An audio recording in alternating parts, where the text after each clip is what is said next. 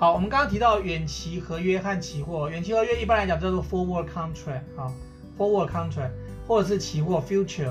那它们两个的特性呢，在于说，呃，远期契约，我们看一下右边，远期契约呢是双方约定。我们刚刚讲到是双方嘛，就是买卖买卖两边他们的讲定就好了。通常我们这种讲定的哦，就是有议价这种方式，我们把它叫做电头市场。好，绝大部分呢，电头市场呢，这都是有实际的货物需求的。所以我说，在以往一开始的期货的这个架构，它是来自于远期契约。远期契约的话，就在于说双方约定了，你一段时间以后你要交割的这些商品，不管是我们讲到活猪也好，活牛也好啦，或者是我刚刚讲到农作物啦，玉米啦，小麦啦，其他都有远期的契约。如果它的规模比较大。我们最常听到的远期契约啊，像比较多的像咖啡、可可豆啊之类。当然了，咖啡、可可豆现在已经标准化，虽然也有期货契约，可是呢，更大的市场啊，其实反而是远期契约哦，就是通常都是议定一个非常大的一个数量。这种通常比较大的这种数量的话啊，它可能都不是透过期货市场的标准化的这个呃契约来做交易啊，所以通常会透过。通常会透过呃，就是所谓的远期契约，好，双方协议，然后也是也是到期日一次交割。那同学可能会想啊，如果期货市场有的话，为什么一定要用远期来约定呢？那我刚刚讲到，通常会用远期的契约来约定，通常它的数量是远大过远大过期货标准化的契约。当然了，除了这个之外，还有它如果一个契约里面它议定的是商品的数量非常非常大的，非常非常多。当然就有一定的溢价的空间嘛，好，所以为什么呃，就算有期货的契约，可是呢，呃，投资人希望说你可以议定的比一般在集中市场议定的更低的价格，可以你可以通过自己啊跟卖方来做一个协议哦，就是哦，如果你有具备一定的这种 bargain power 的话，哦，通常会用电脑市场来做一个协议。那期货契约呢，就交易市场，就交易所决定，它是集中竞价，所以呢，你不会知道卖方是谁，你也不需要知道，反正你看你要买的东西呢，你就市场上看到黑板上在跳动的价格，这个价格你觉得 OK，你就是下单，然后就是买，就是就是可以买到这个契约。那至于你要实物交割，或者是最后在到期前你把它做做平仓现金交割都可以哦。那因为到期前你可以平仓，因此呢，有些人可能就是。做期货交易，可是他不是为了避险，哦，他是为了要赚那个价差，他就是看好某些，不管是看好原油啦，看好重金属啦，黄金、白银，它这个都有期货，你看好的是这个价格，期货的价格的波动，所以呢，呃，你只是现在买，然后等它涨起来的时候你再卖，哦，你要赚的是指那个价差，所以通常期货契约呢比较很少实物交割，就我刚刚说了，大概百分之三是避险。就是需要实物交割，只有百分之九十七啊，大半都是现金交割，都是赚价差哦，就是那种投机的单，OK。可是呃，同学应该有看到这两个最大的差异在于，期货契约基本上啊没有什么违约的问题哦，在实物上面呢，你要买卖期货的话，你必须在要把钱存到期货商的保证金专户的。简单的说啦，你要有钱才能够交易，没钱的话你没办法买卖期货的。有钱才能交易，所以不会怕你跑掉啊，因为你的钱就已经事先汇到户头里面去了。买或卖都一样，卖的人也要付保证金哦。买的人的话，你要付那个呃，就是一样要钱要进保证金专户就对了哦，要保证买卖双方他都会交割，都能交割。可是远期契约就不一样，远期契约的话，因为没有保证金专户，所以它到期以后它会不会违约不知道，那要看买卖双方呃怎么去谈定了。OK。好，这是保证金交易。好，这是所谓的期呃期货 future 和 forward contract。那接下来呢是所谓的 option 选择权。选择权呢，呃，同学如果到下学期啊，你们如果有有修过这个课程，你会发现选择权其实在交易的弹性方面可能更大。然后呢，年轻人现在年轻人很喜欢买卖选择权。好，有几个理由。第一个，选择权呢它便宜哈，多便宜呢？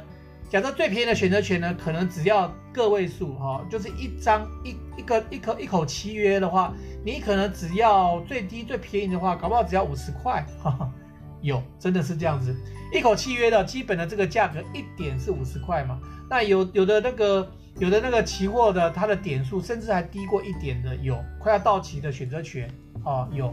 啊、但是不过它这种快要到期基本上可能没什么价值啊，会买可能有些不一样的目的。好，一般来讲的选择权呢、啊，你去买的话，它主要是买它的权利金的点数。那以国内来讲的话，呃，选择权的权利金一点都是都是五十块哦，呃，一点都是五五十块。那如果期货的话，还有分，期货有分大台大大台子期、小台子期。那选择权都是一样，选择权一点，我们算点数的，一点是五十块。可是买卖选择权的话，你的是一样，事先呢，你可能是要一样要保证金，哦，要存到保证金专户。你才可以去做买卖这样的动作。那选择权呢？它是一个衍生性的契约啊。你看字面上的意义，就是你订这个这个契约，你买订契约的人呢，就是卖方，他必须要承诺哦。就是如果说契约的卖方，假设你今天是一个卖方的话，你买的这个选择权，你是做卖方，你卖个选择权给买方，你是有义务。如果买方今天要履行契约的话，你有这个义务，一定要履约，一定要履约哦。哦，那买买方呢？好、哦，你们可以想象，同学们可以想象哦。本来我想说实体课程的时候再跟各位举这个例子。哦，那我们有市场日日常生活中有很多这种情况，就是说你今天买一样东西，你只要付个定金。你付定金的意思就是，你付定金是告诉别人，是告诉卖方说你在一定期间内你不能卖别人。所以你才付定金吧？你买车子，你买房子啊，你买很多其他的这种商品，你可能会有付定的这种方式。付定，你只是付可能百分之三、百分之五、百分之十的定金。你付定金的话，还有尾款嘛？哈，在你没有买、你付尾款之前，你会跟卖方约定，今天你付了这个定金，他可以在多久的期间内啊，卖方不能够卖别人。OK，那这就叫做。定金的意思其实就叫做选择权，付定金的人呢、你是付定金的人，你最坏的情况是，最坏的情况情况是你定金不要啦，哦，因为你不要这个权利嘛。可是如果你要，你今天付了定金，代表说在一定期间内，你有权利来执行你的权利就对，哦，就是因为你付定了嘛，哦，你当你你跟那个卖方说好，我要来履约，我要把尾款付过来的情况下，卖方。就理论上来讲，他不能拒绝，因为他已经收了你的定金了。就是说，这个契约如果成立的话，卖方有这个义务，一定要卖给你。哦，这叫做选择权，它是一种衍生性的契约。所以我们看一下字面哦，卖方呢允诺买方，如果你买方支付一定的权利金嘛，所以呢，卖方支允诺未来特定日期之前。你买方有权以刚以讲好的价格来买一定数量的商品哦。那不管是买方选择权或买一个买的权利，或卖一个卖，或是买一个卖的权利，都是一样。你买买权或买卖权都一样，好，都是买一个权利。好，这个范例你们看一下。如果说我们要呃仔细介绍的话，它会耗一点时间哈。呃，简单的说了，呃。像我老师刚刚讲的这个所谓的买卖权、买买权啊，它其实呢，它背后有更比较复杂的架构。那同学们这边这边这学期你们只要知道选择权像这样的一个商品啊，你买一个权利，刚刚讲到，只要你是买方，你 always 有权利，你没有义务，你可以不要这个权利，就是你付了这个权利金，你最多钱钱不要了嘛，这个权利金你不要了，就是权利你可以放弃。可是，如果你是卖方，你是卖方，一开始是收权利金的人哦。你想想看哦，如果一开始你是收权利金的人，假设你是卖电脑的，对方呢付了这个电脑价价值五万块，对方付了五千块，告诉你一个礼拜以后他来付剩下的四四万五千块来拿你的电脑。好，你答应卖给人家五千块呢，对方付了五千块，你答应一个礼拜内他只要来。补足四四万五的尾款的话，这个电脑你就卖给他嘛，对不对？现在你先收人家五千块，这是定金，就是权利金。如果呢，买方一个礼拜内他不他不出现，是不是这五千块你就你就可以那个收起来了？这五千块就是变成你多赚的。所以是卖方的人他有什么优势？卖方有什么好处？卖方的人就是我收那个我马上收那个权利金，如果对方不履约最好。对方不履约的话，我现赚五千块。那对方履约呢？对方履约，如果这个礼拜你手上这样这台笔电从五万块涨到七万块，没办法，你还是得以一个礼拜后得以五万块卖给他，因为你们讲好了，因为这是契约。同学这样了，同学这样了解吗？那反过来说，如果说哎五万块一个礼拜后跌价了，一个礼拜后跌到多少？跌到剩四万块哦，那是买方的事情。如果买方他答应，他愿还愿意付四万五来买已经跌掉到四万块的，我们讲不要讲电脑，讲手机了，比较有感。如果对方还愿意一个礼拜后，明知道市价已经跌从五万块跌到四万块的手机，他还愿意再付尾款四万五千块的话，那是买方的的心甘情愿嘛，对不对？哼，他愿意让你赚呢，那很好啊，对啊，那当然你就卖给他，没有疑问，因为你不会赔钱。可是呢，反过来，如果是涨价，一个礼拜后，这个原来的五万块的手机已经变成六万块了，那对方还他只要付四万五千块的尾款，没办法，你还是答应，因为一个礼拜前你答应要五万块卖给人家，那你就要卖给人家，就是你的义务。OK，所以呢，买权有买权的，如果说你想想看，如果说今天一个礼拜后，如果说五万块手机五万块跌到四万块，买买方的原来买的人他还会履约吗？他还会再付那四万五吗？如果他明知道。那个市场的价格已经从五万块跌到四万块的话，有理性的、合理的情况下，他不会去付这个尾款嘛？好，我们经济学我们讲的是，呃，这个理性的交易哦，理性的情况下，这不带情感的。所以如果是这样的话，你就是赚那五千块的权利金。所以为什么我们讲说买方他有权利，他最多可以权利金，我这个付了权利金不要，因为他不是付全部的金额嘛，他只是小赔，对吗？可是反过来，如果你是收人家权利金五千块的人，今天不管它价格怎么跌，你假设那个那个那个哦，对不起，不是反过来。如果今天不管价格怎么涨，手机啊，原来你手上的这个手机你要卖，答应卖给人家的，你只能答应五万块卖给他。现在就算这手机涨了一倍，涨了两倍，你没办法，你还是得五万块卖给人家，因为一开始就讲好的，你有这个义务要以当初议定的价格卖给对方。好，所以呢，是卖方的人，因为有义务，你不能拒绝。换句话说，如果你是选择权的卖方，再强调一次，如果你是选择权的卖方，你有无限的义务，这个价格涨到哪边，你都得履约的意思。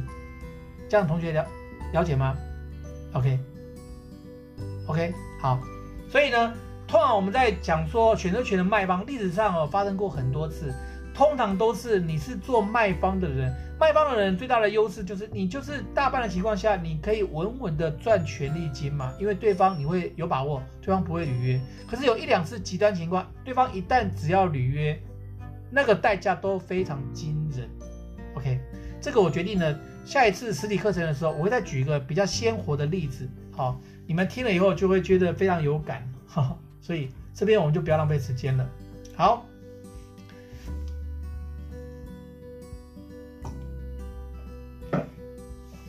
好，那这里呢，我们要讲到基金啊，mutual fund 啊，我诶，老师刚刚讲到说要点名哦，好，那我们先暂停一下，我们点个名，等我一下啊、哦。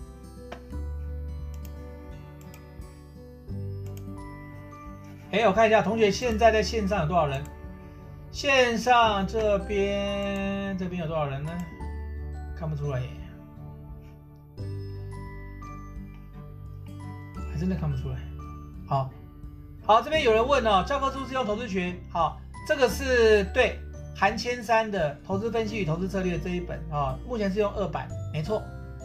好，但是呃，如果你上一次没上课的话，那老师这边特别提一下，我虽然用他的那个呃教科书，那主要是呃可能现讲说讲分析讲实务的，其他的理论比较偏理论的哦。然后这一本因为书商提供的，老师其实没有什么特别的偏好啦。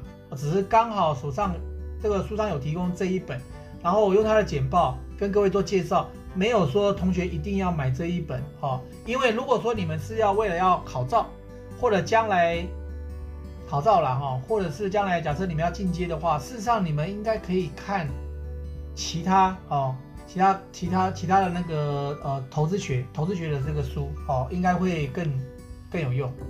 那当然你也可以直接买。因为我们讲说，我们这一堂课我们比较强调实务嘛，我反而建议你们可以直接去买坊间很多那种考照的教科书，考照的书啦。考照的书的话，一来你可以，你可以呃，它里面有一些简单介绍一下投资哦，投资的架构、投资的理论章节也有。但是呢，里面会比较多考古题哦。你们如果有兴趣做做考古题，然后这样子去准备考试哦。那我希望上完课，我也希望同学们你上完我的课，然后上完课，然后可以去考照，可以很顺利的考过。OK，好，我们来点名一下。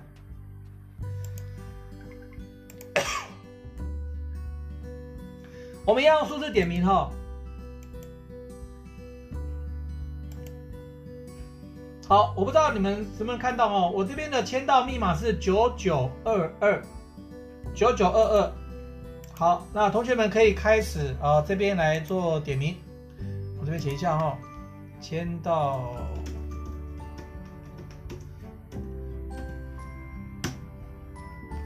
好，九九二二，哎，速度还蛮快的。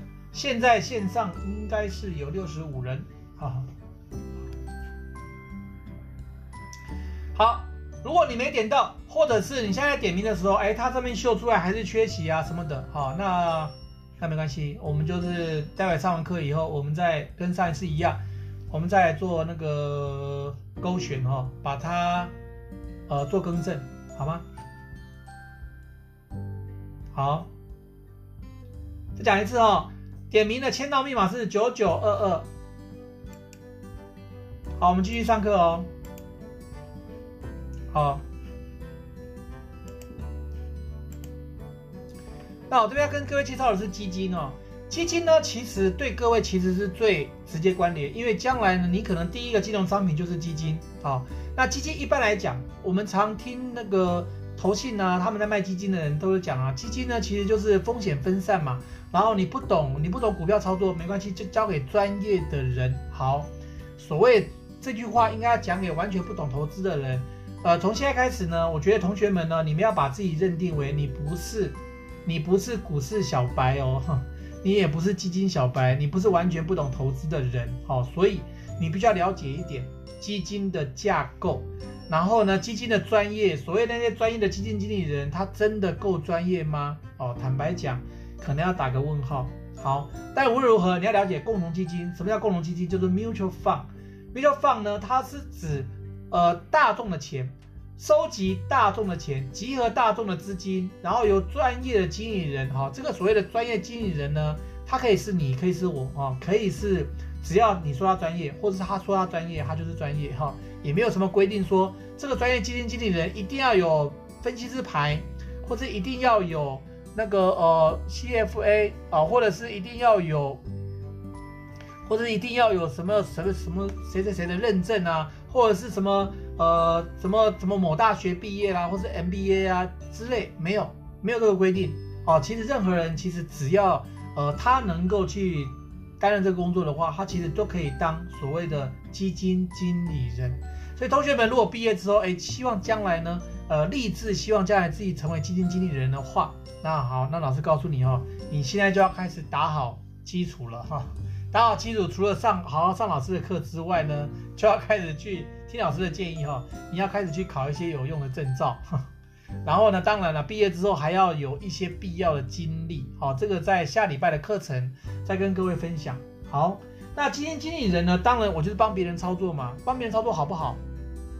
其实还不错，好，因为你是拿别人的钱在股市里面厮杀，赔钱呢，诶，赔的是别人的钱，好。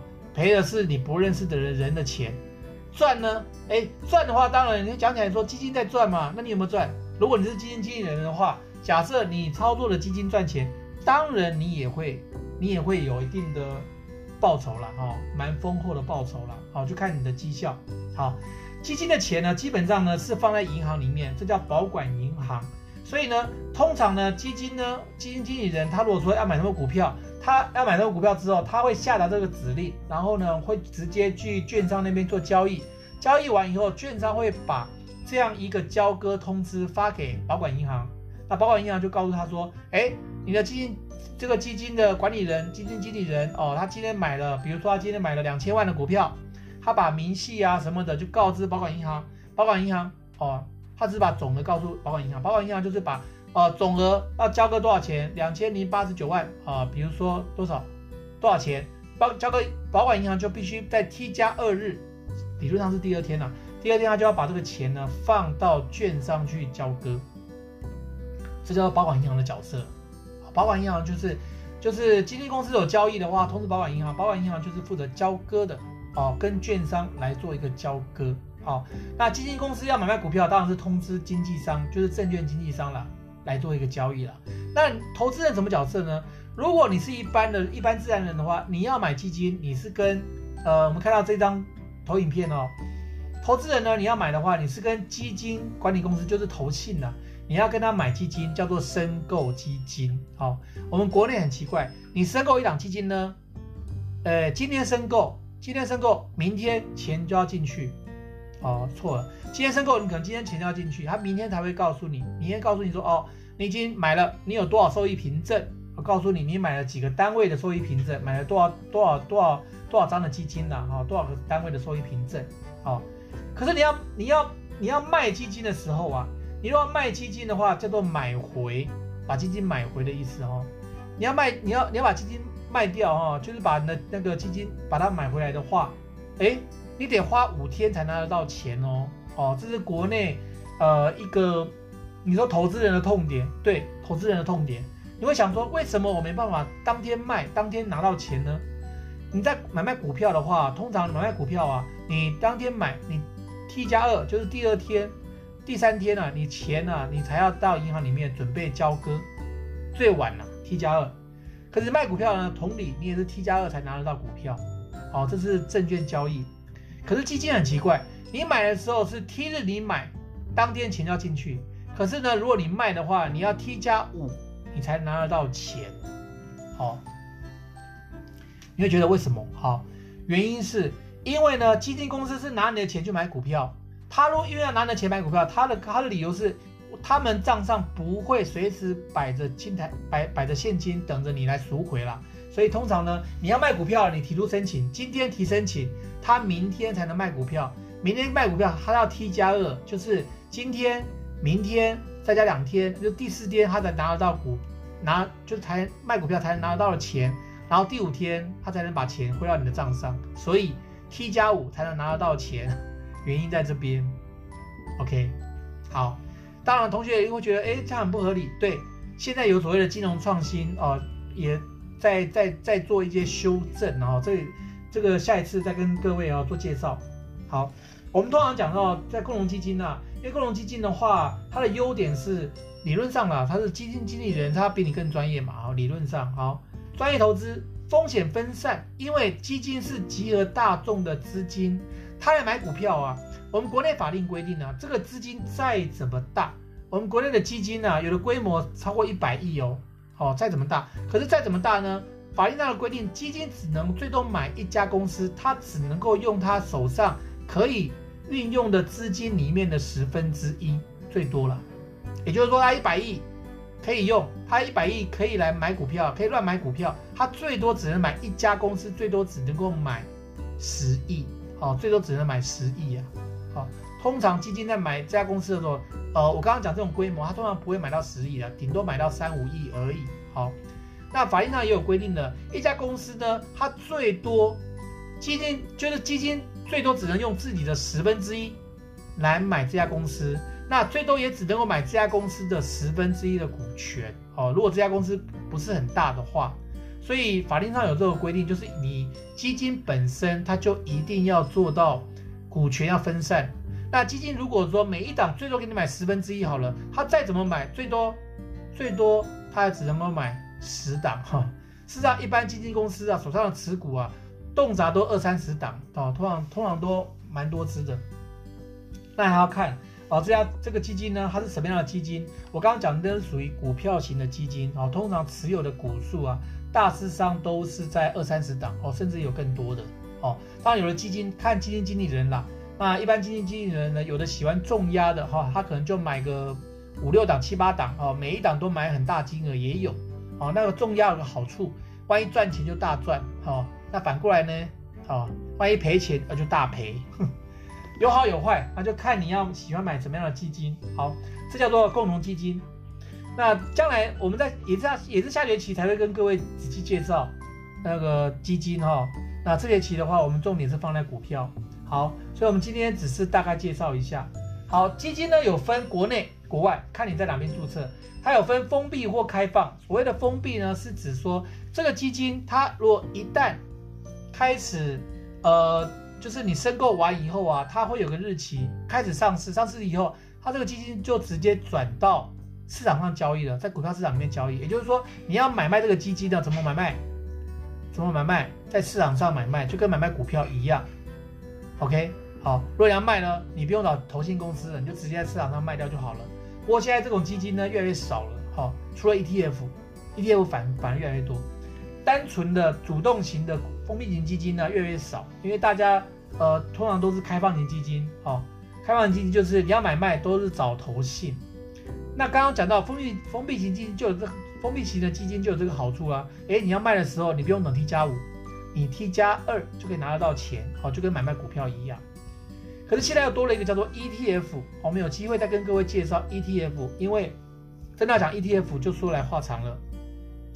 ETF 呢，它全名叫做交易所基金，它有点类，它几乎是类似股票一样，哦，买卖的一个金融商品。可是呢，它却是发行之后有两种模式，你可以跟投信公司交易，你也可以直接在市场上买卖，好。这个是比较特别的 ETF，所以它这边的归类啊，你看到这个图表上面，它把归类封闭型基金，主要是你可以在市场上买卖 ETF，但是呢，它也有开放型基金的呃这个特色，也就是说，你也可以跟投信公司来做一个申购赎回的动作，好、这个比较特别。那 ETF 哦是最近这几呃，应该不是说最近这十几二十年来哦，国内或者国外的 ETF 啊。都是大幅大幅的成长哦，比一般的基金成长幅度很大，大大很多。那 ETF 有它的优点，其中一个就是比一般的基金还要风险分散哦，就是它是风险分散的，它不会大涨大跌哦，它好处在这边，可能缺点也在这里吧。呵呵好，那投资地区呢，有单一市场、区域型、全球型啊，就看基金它怎么定位。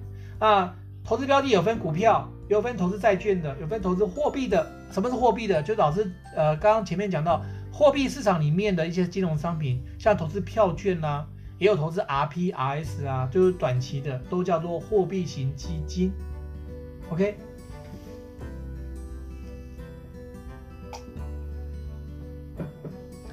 那一般来讲呢，货币型基金呢，它等同，它几乎等同现金了哦，它的那个稳定度非常高，跟债券很相像。还有所谓的指数型基金、组合型基金，哈，然后投资风险有分，还是成长的、平衡的，那就牵涉到这个基金呢，它有多少比例它投资股票，有多少比例投资债券。一般来讲，投资债券假设超过百分之五十以上哦，那就比较偏平衡型嘛，好。如果投资债券百分之八十，投资股票百分之二十，哦，那就哦，它是就是算算起来的话，它就是风险比较低，因为我们知道债券的话是属于固定收益嘛，OK。好，还有这种分类。好，我们这边啊，先介绍一下。诶，刚刚提到股呃 ETF 啊，就是指数型基金呢、我刚刚讲说它的全名叫 Exchange Trading Fund，就是你可以叫做呃交易所基金。Exchange 就是交易所哦，交易所基金。当然你也可以讲哦，说是叫做指数股票型基金或者指数股票式基金。嗯，没有人叫指数股票式的哈，应该是指数股票型，指数股票型基金。那这边的书面呢，有这边做做个介绍，ETF 是一种结合股票和指数型的基金商品，要叫做交易所买卖基金。好，刚刚说到了，它可以在市场上挂牌，然后呢，这个 ETF 呢是按照指数给予证券化，也就是说。每一档 ETF 它都会追踪一个指数，比如说台股的 ETF，台股有好几种 ETF，比如最有名的是台湾，呃，台湾五十，台湾五十呢是以市场上的五十档的股票，以他们的涨跌，按照这五十档的权重哦，权重高低啦，它去分配，然后你想办法让这个五十档的股票，它每一天的波动，它跟台股的指数的波动几乎一样。哦，几乎同步啦。我们不能讲说一样，几乎同步，做到百分之九十五以上的相像。好，这个就是亦步亦趋这个概念。那如果第二天、第一天哦，台股的指数大涨或大跌不一样怎么办呢？哦，它可以在呃当天收完盘以后，然后呢第二天它再去把这个基金啊，把它五十档的股票的权重去做调整，去有的去卖，有的去买。哦，用这种方式让这五十档的股票的走势啊，我刚刚讲说它的这个股价之后的走势是跟台股的指数的走势几乎的相关性呢，尽可能维持一比一，好，这样的比例，这叫做被动式操作。所以也为为什么叫做呃叫做呃报酬追踪指数啊？ETF 它特别的地方就是说，它是用被动操作，它不是按照基金经理人认为说这个市场上。哎，半导体不错，这个市场上面板不错，或者这个市场上航运股不错，我自己我就把这个资金的决定说我要多少比例去买这样的股票，不是。如果是这样做，这叫做主动型操作。那如果被动型操作呢？基本上它不用什么 view，它不用去看这个股票这个市场上什么强啊什么弱，今天股票什么涨什么跌，不用，它不用管，它只要管说一开始我追踪的那个指数，假设有五十档，五十档里面。今天哪五档里面哪些涨得多，哪些涨得少？涨得多的我就把权重稍微减一点，涨得少的我就把权我就把张数稍微再买多一点。就是第二天的时候，我再来做调整这个五十档股票权重的这样一个动作，有的卖，有的买，让它的权重呢，它的这个指数的表现呢，接下来的走势尽可能跟台股的指数几几乎是一样。好，这叫做台湾啊、呃，这叫做那个呃。ETF 啊，ETF 的架构都是这样子。那 ETF 我们看到很多哦，国内国外啊，比如说模仿，就是你要模仿整个这个大盘指数的这个权重的呃这个 ETF 的指数非常多，有的五十档，有的一百档，有的两百档。哦，比如说你听过像什么沪深一百啦，哦，哦是那个 S M P 五百啦，也有。哦，是纳斯达克一百啦，这个都是这一百档的股票指数，或是 Spider SPY 是追踪五 P 五百是 S&P 五百五百档的股票的指数，它把每一档股票它都有一定的权重，它它如果说去买这个权重的目的，目的就在于说我怎么样让这个基金的未来的这走势啊，它跟呃追踪的这个指数几乎要一模一样，OK。所以你们看到啊，我们台湾呢第一档的 ETF 叫做台湾五十哦，这个是最早是宝来投信呢、啊，现在是并入元大哦，所以是元大投信的台湾五十，这是最早的。好，下面也提到了 ETF 的特色，第一个叫做被动式管理哦，第二个它有个独特的申购或买回，就是这个基金呢，如果说你有五十档股票，我们就以台湾五十为例子，假设你有五十档股票，因为呃 ETF 它的特色就是它透明化。这个基金公司，它第刚刚讲被动式操作嘛，它这第一天它如果说有什么调整的话，它第二天直接在官网上就就公布这五十档股票有哪五十档，它的权重怎么样波动，哦，就是大家都可以学着它去操作的意思就对了，哦，就是它的透明度非常高。那但是呢，也因为这样子，所以呢，它会有一个五十档的净值和市场上的市值会有这个落差，所以。ETF 的特色就在于它有初级市场，它有投信公司可以拿五十张股票去把去请投信公司，你帮我切割成哦，就是呃五十张股票哦，不要切割成一个单位的 ETF，看切成几个单位啊，看看看切成几个单位，用这样的方式拿五十张股票换成 ETF，也可以反过来把呃一个就是一个篮一篮子的 ETF 把它换成股票，OK，好。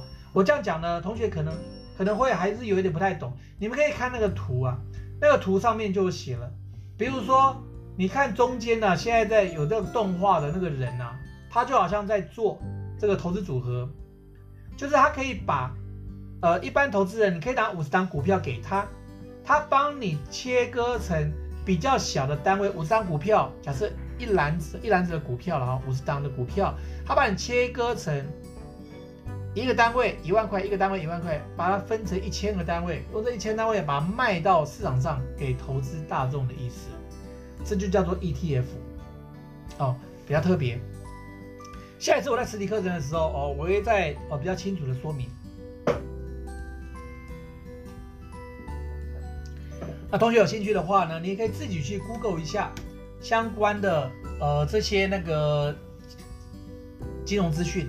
那我特别强调啊，老师的简报，我们除了参考教科书之外，我另外有有一些补充资料，可是我认为这些都不够。那同学有需要的话，其实你们最简单的方法就是自己去 Google 啊，可以找你们要的相关的这些知识，这是最快的。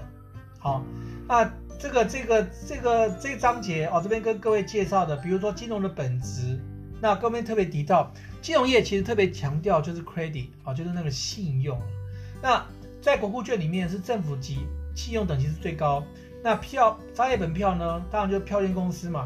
那比如说这家公司如果要发票，他要发商业本票，我说任何一家公司都可以发商业本票。但是如果你今天发了商业本票没人要嘞，那怎么办？诶，那就请银行来帮你保证一下喽。这就好像说，今天呢我要去申请那个贷款，可是呢银行对我的收入没信心，哦，对我因为常常可能一年换十二个工作。老呃，公银行要借钱给我，他可能会觉得说，哎，你会不会钱借到以后，然后工作又不干了？好，银行如果这样担心的话，银行可能就会要求你去找一个保证人啊，比如说你去找你爸妈，或是你兄弟姐妹，或是你，或是或是你同事什么的，有人愿意保证你的信用的话，银行可能就会愿意借给你钱。哦，这是早年的做法。坦白讲，早年的做法也出现很多哦，就是担保，然后造成一些呆账。好。那讲到这边，那特别跟同学说，你们将来如果步入社会啊，千万记得，千万记得哦，千万不要担任保证人哈，不要担任保证人哈。你担任保证人的话，你可能呃，保证人的话，其实后就可能因为有太多事情你无法掌握未来了，就是说，你和同学之间，你和亲友之间。你们将来会会不会说什么样的关系生变啊，或者什么样的那种情况，我们都无法预测。往往我们有的时候为了人情的关系，然后做了保证哈。可是这个市场上啊，在金融市场里面，你在保证那个那个那个的意思是指说，未来呢，你所保证的这个人他的责任，他应该要负的责任，如果无法负担，你保证，那你就是要帮他负担喽。OK。所以我说，人有时候会改变，人性会改变。有很多的金融商品呢，动辄五年、十年甚至更久。如果你一旦保证的话，哦，你可能你会把整个接下来五年、十年哦自己的一些呃财务状况啊，你会把它，你会被拖到无底的深渊哦。所以这个很强调，哦，同学要特别记得。哦，那当然你们现在还在学啦，希望不会有这种状况。那等到毕业以后啦，或者将来就业啦。也千万千万记得老师讲的哦，好，千万不要随便去做别人的保证。坦白讲，你没有那个能力去保证别人哈，永远都没没有一件事情能够保证的。好，这是这世界上没有一件事情你能够保证，你无法保证啊，你无法保证这个，你就像你无法保证天长地久一样意思。好，你也无法保证说，呃，这个一家公司永远在，你也无法，你甚至也无法无法保证说一个呃这个。呃这个政府啦，或者是国家啦，搞不好都不见得说呃永远都会存在的，哦，所以你我们没有办法保证什么，所以这点要特别强调。还有呢，像 NCD 啊，就是可转让定存单啊，还有像承兑汇票等等，还有像复买回，复买回都是拿公债来当抵押品。所以呢，我这边把它条列式，你就会发现每一个金融商品它都有它的特色在。好，比如说基金、主动凭证、ETF，它是一个信托制度，它通常都会有第三方，叫做保管银行，它不是买卖双方两个人在交易而已，会有第三方保管银行。所以金融本质啊，我们可以讲说，哦，它是呃，就是一般我们金融市场，你构成金融市场最重要的、最重要的几个重点，其实就在于那个信用，所以特别强调那个信用很重要哈。那期货选择权呢？这个是交几在交易所，它来负责保证。那所以呢，像我们在金融市场里面，我们常常会银行他们如果说要做贷款，或者你今天要买卖股票，有时候你要看财务报表，目的就是因为财务报表因为是公开发行，财务报表有会计师签证，有律师认证，所以你会相信这家公司它不会倒？OK，上市贵的股票，为什么你买上市贵股票，你不是买一般的那种未上市股票呢？未上市股票。完全是卖的人，就是这个这个业务，他们讲的天花乱坠。可是这家公司到底好不好？是不是真的有收到订单？你不知道。可是这家公司如果哎一旦它上市贵的话，它必须要交付财务报表给交易所，它必须要交付把财务报表给购买中心，而且是每一每一年、每一季、每个月，他都要提报相关的财报的。也就是说，他公开发行，他有这个义务在。他最大的义务其实就是他必须要保证他提供的财报为真实。如果不真实的话，发行者是要负刑事责任的。OK，如果不真实，然后他透过券商成成交商他辅导，然后可以上市柜的话，不真实，发行者中间签证的会计师、律师、承销商，所有人都有这个责任在。所以为什么人人要买上市贵公司的股票？道理在这边。好，后面呢，给各位看几张补充的资料。那这也是其他的，我们有大概介绍的哦。比如说刚刚讲到的，比如像存那货币市场里面，货币市场里面呢，呃，像那个。银行定存、票券，它的获利和风险，各位可以比较一下，获利和风险都很低，好，我说很低，因为他们时间很短，好，通常用到可能一周、两周，你要把这一周、两周把它换算成年化，可是年化起来它还是低的，好，它还是不会高。可是各位可以看到最后一栏上面写的流动性，流动性重不重要？流动性很重要，也就是说。短期啊，你要了这个，你拿这个银行定存，你还可以赚到利息。可是需要用的时候，它等同现金，它跟现金一样好用的意思，就是说，你先拿银行定存去跟别的家别家银行调钱，好，基本上没有银行会拒绝，因为它就跟现金一样啦，跟现金一样。那你平常如果不用的时候，你放在身边，它还可以生利息。换作是你，你要保留现金好，还是保留定存好呢？定存单好，当然是定存单，因为定存单还可以利息赚。你不用的时候，它有利息赚；你用的时候，它马上可以换成现金嘛。OK，好，那像资本市场里面有公债、公司债、转换债券。那你看哦，公债、公司债、转换债券等等，公债啦，一般政府发行的，它也一样，风获利和风险很低，可是流动性很高，它一样等同债券。所以资本市场里面，公债、公司债、转换债，你会发现，只要是债券，它。风险呢都算中或低，但是流动性都非常高。股票股票当然流动性也很高了，因为我们有交易市场嘛。股票你要看哦，如果是上市贵公司的股票，流动性才高；若是未上市股票，那未必。好，那不一定高哦。OK，好啊。另外，呃，债券和股票最大的差异在于，债券呢它的获利和风险都很低，或至少是中低。可是股票呢，股票的获利高，风险也高。这一定要记住这一点。之后我们讲到报酬与风险的时候啊，我会特别特别强调这个，就是你想要赚多少钱，请不要忘了你会卖，你在冒多大的风险。简单的说，你有冒多大风险？人家说富贵险中求嘛，就是说你要赚多多多大的钱，越高的越大的获利呢，它代表你可能冒的越大的风险。比如说我们在实实就是真实世界里面，可能大家都知道，我不用老师多说了。贩毒获利高不高？非常非常高啊！风险高不高？很高啊！你在国外如果贩毒的话被逮到，搞不好就被枪毙了，对吗？对啊。那说那个做那个诈骗呢？诈骗风险高不高？很高。可是报酬高不高？也很高。可是你被逮到了呢？你可能在中国大陆，哎，搞不好呢，你得可能给判个无期徒刑哈。在台湾也可能会比较轻松啦。但无论如何。它是违法的事情，如果被逮到，风险都非常非常高。可是报酬呢？报酬也很高，没错，哦，就好像无本生意一样。